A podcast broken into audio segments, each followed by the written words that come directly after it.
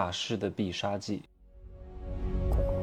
没有事实，没有真相，只有认知，而认知才是无限接近真相背后的真相的唯一路径。Hello，大家好，我是真奇学长哈。这两天呢，伊斯坦布尔是阴天，哎呀，真烦人啊！这里只有七度，嗯，太讨厌了。我今天还要去拍照，拍照没有光线，阴天拍的不好看的。拍照一定要有光，拍视频一定要有光，拍照一定要有光，因为摄影就是光与影的艺术的结合，所以打光很重要的。你看各位在餐厅拍照都不好看的，因为餐厅的光它都不是适合人拍照的，餐厅的光是为了打亮食物的，它都是从上打到下边来，叫死亡顶光，把食物拍得非常好看，但是拍脸就很难看，因为你脸上会有很多阴影，然后很跟鬼一样啊。拍人像呢，一定要三点布光，一定是这最基础的哈。还有很多光，什么伯伦朗光等等之类的，正面打一个，侧面打一个，后面打一个，最好顶上还再打一个头光，然后后面呢是打你的轮廓，然后侧边是打你的阴影，正面是打你的正面，这样的话拍出来才很好看啊。真正考验一个人五官好不好啊，真的好不好看，要看他能不能拍外景。有些人呢，拍内景很好看，因为内景的光打的都很好，又是能够通过灯光修饰你的脸型。但是很多人就是他的本质条件不是很好的话，他拍外景，因为外景你没办法布太多光，纯靠自然光线比较多，你所有的这些生理缺陷和五官缺陷会全部暴露出来。你会发现，天哪，为什么在外面拍照那么难看？是你本来就很难看，所以拍的就很难看，懂吗？很多老师说：“你怎么把我拍的这么胖啊？你把我拍的太丑了。你本来就很胖，能拍的瘦吗？你本来就很矮，能拍的高吗？你本来就很丑，能拍的美吗？对吧？不要安慰自己，不要活在美颜当中，不要活在灯光当中，还真觉得自己是什么大美人了。嗯，嗯，来，昨天呢，有一个学员问我他的那些投资的状况。”说他又买了什么虚拟币，涨了百分之二十三十，又搞了什么投资？哎，我说你还有我我我都没问他一句话。我问问各位哈，你有五百万现金吗？如果你没有五百万现金，你投什么资？你有什么资格去投资？对吧？你不要以为你投个几十万一两百万就能挣多少钱，不可能的。我以前也说过，哎，这个话不能说了。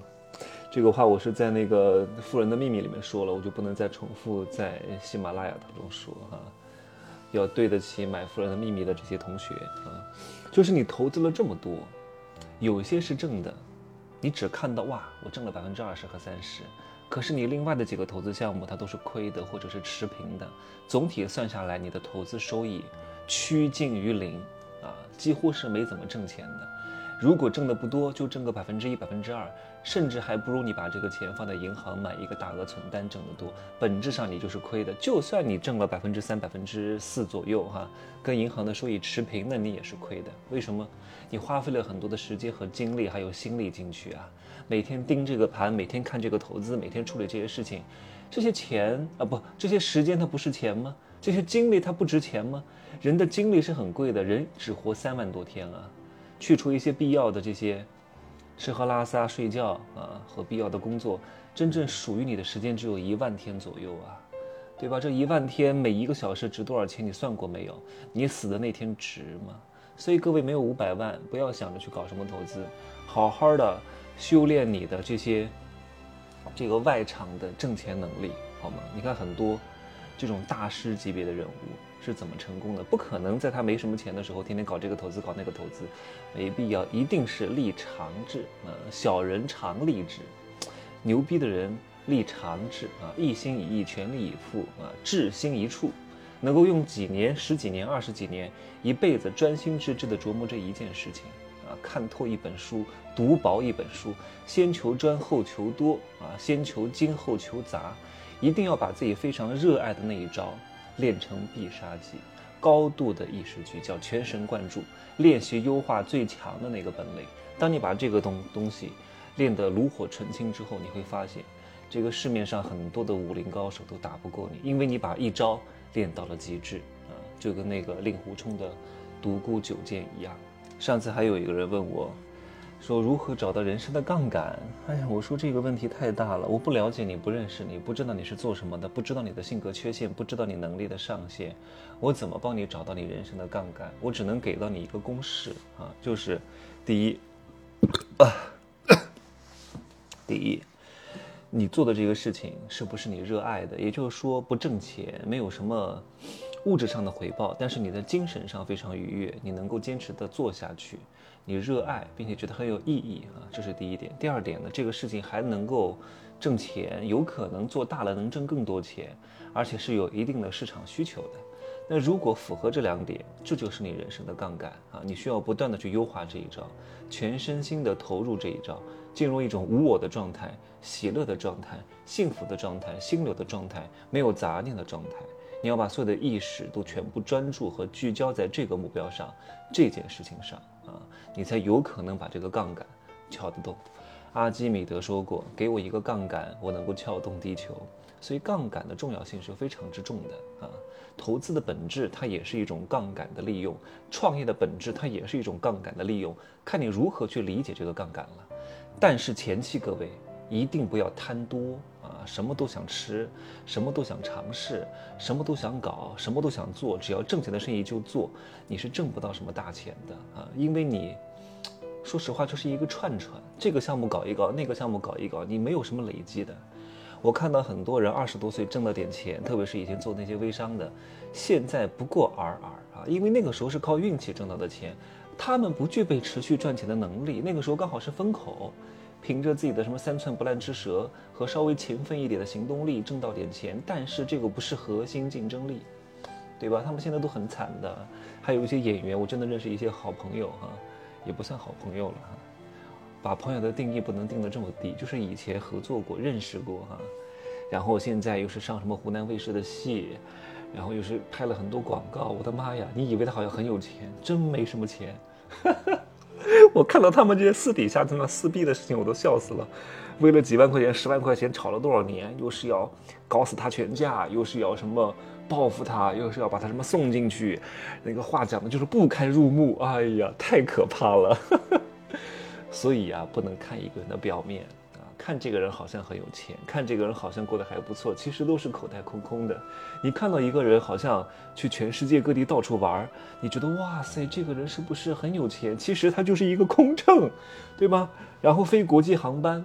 然后飞到一个地方呢，休息两三天，出去玩一下而已，都是免费的。工作之余，到了美国，到了伊斯坦布尔，到了什么巴西，到了什么南美，你以为他好像很有钱，他没什么钱的，就是一个空乘，一个月拿一万块钱，对吧？可是他的朋友圈看起来高大上啊，又是美国，又是巴黎，又是什么什么里斯本，又是什么西班牙，你还以为怎么样了呢？对吧？骑白马的不一定是唐僧。有可能是啥我忘了哈，所以前期各位一定要专注和聚焦，但是这个点的拿捏是非常不容易的啊，很多人非常容易走偏。譬如说你要成为一个演员和一个歌手，你专注的点在哪儿？磨练你的演技，对吧？研究你的唱歌技巧，你就可以成为一个还不错的演员和一个还不错的歌手，但是也只是一个演员和歌手而已，不见得会有多少钱的，也顶多就是在那个啥。什么剧院里面演一演，酒吧里面唱一唱而已。但是如果你要成为一个知名演员、知名歌手，成为一个 super star，你专注的点在哪里？嗯，你专注的点难道是在天天研究你的歌唱技巧吗？难道是在天天研究你的演技吗？这些东西在这个时候已经没有那么重要了。它很重要，你要作为一个合格的产品，但不一定要在产品质量上是最好的。飘柔大家都知道，请问它的产品质量是最好的吗？玉兰油大家都知道，请问它的产品质量是最好的吗？这个时候你的专注点是什么？各位，如何炒作，如何营销，如何搞事情，如何跟对一个公司，对吧？如何拿捏受众的情绪？你那个唱，你那个什么唱歌技巧和演技，都已经没有那么那么重要了。当然呢，也得过关。那如果呢，你在这些专注点上做的还不错啊，你的附加值，也就是你的唱歌技巧和演技又非常之好。那你就可能拿到更大的成就，所以这专注点是完全不一样的。很多人说：“哎呀，你看这个人，这个花了几十年的时间在研究演技还不成名，太可惜了。”因为他专注的点不一样，他没有研究他如何去成名上。知名演员最重要的是知名，而不是演员；知名歌手最重要的是知名，而不是歌手。已经没有那么重要。如何知名比当一个演员和当一个歌手难得多得多得多，懂吗？这是一整套的营销体系的打法，可不是说你产品质量好。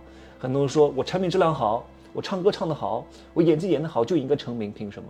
这质量好的东西多了去了呢，对吧？你所以很多肥皂质量比那些卖五六十的要好很多，对吧？比那些还有三四百块钱的肥皂质量好很多，可能就卖两三块钱，但是它没有那么知名，对吧？没有那么高的溢价，为什么呢？因为它。他把心思放错了地方，懂吗？行吧，今儿就说这么多吧。我原来准备今天说一说关于房价的事情的，结果说了这么多，所以我后来就把那个开头换了。我本来的开头就是房价为什么这么高，后来说着说着说着，我发现我讲什么成长的这些问题，讲什么自我选择和营销的问题，占了大部分的篇幅，所以干脆就把这个房价为什么会高，放在下面的几个节目当中吧。就这样说哈，晚安各位，拜拜。